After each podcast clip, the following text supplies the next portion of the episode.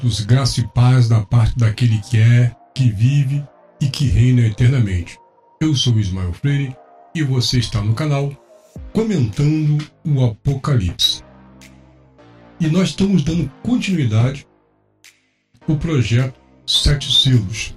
A cada semana nós vamos falar de um selo diferente. E hoje nós vamos falar do segundo selo, o cavalo vermelho. Que cavalo é esse? Então vamos ao texto. Diz assim o texto: E havendo aberto o segundo selo, vi o segundo animal, dizendo: Vem e vê. E saiu outro cavalo, vermelho, e ao que estava sentado sobre ele foi dado que tirasse a paz da terra, e que se matassem uns aos outros e foi-lhe dada uma grande espada. O fato de o cavalo ser vermelho já nos sugere muita coisa, né? Vermelho é cor de sangue, guerra, e esse cavalo foi dado o poder de tirar a paz da terra. Veja o que diz Lucas 19, 41 42. E quando ia Chegando, vendo a cidade, chorou sobre ela, dizendo: Ah, se tu conhecesses também, ao menos este teu dia, o que a tua paz pertence, mas agora isto está encoberto aos teus olhos. Jesus, de frente da cidade, olhando, lamentando, chorando, pela cidade de Jerusalém. Que a paz que estava sobre Jerusalém naquele momento ia se acabar. Aquela paz, o príncipe da paz estava com eles. E Jerusalém estava ali num momento de paz. E ele continua dizendo: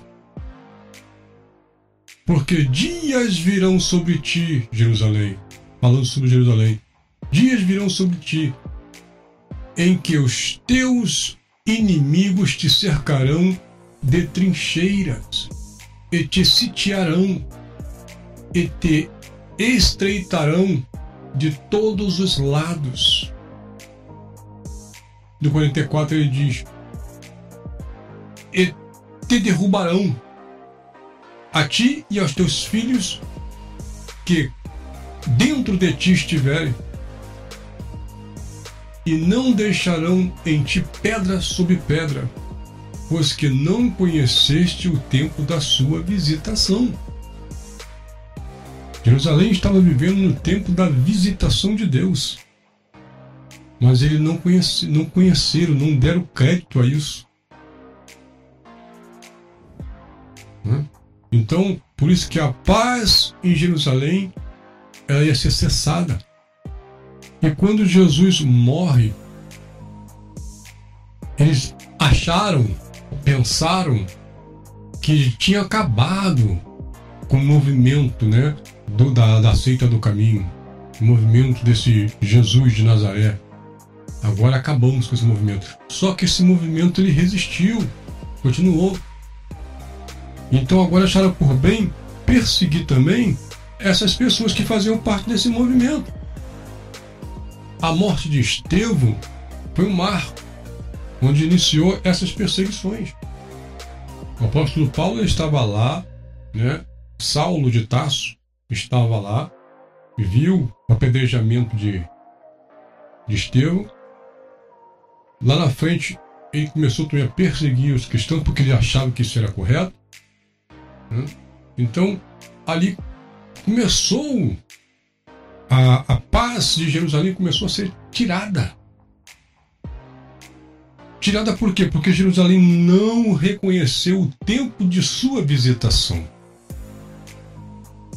O príncipe da paz estava com eles. Eles não reconheceram. Interessante também diz que esse cavaleiro ele tinha uma espada, uma grande espada. Uma grande espada sugere um grande estrago, né? Temestes a espada, e a espada trarei sobre vós, diz o Senhor Deus. Ah, vocês temem a espada?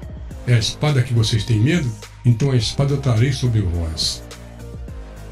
É o que Ezequiel profetizou. Este cavalo vermelho é um cumprimento da espada que teria que cair sobre Jerusalém. E o versículo continua dizendo que os homens, para que os homens se matassem uns aos outros. Isso sugere o quê? Guerra. Uma guerra civil. Né? Mas veja antes em Mateus 24, 10, Jesus diz uma coisa muito interessante: que tudo isso ali seria um princípio de dores. Mateus 24, 9 e 10. Então vos hão de entregar para serdes atormentado e matar-vos-ão, e sereis odiados em todas as nações por causa do meu nome.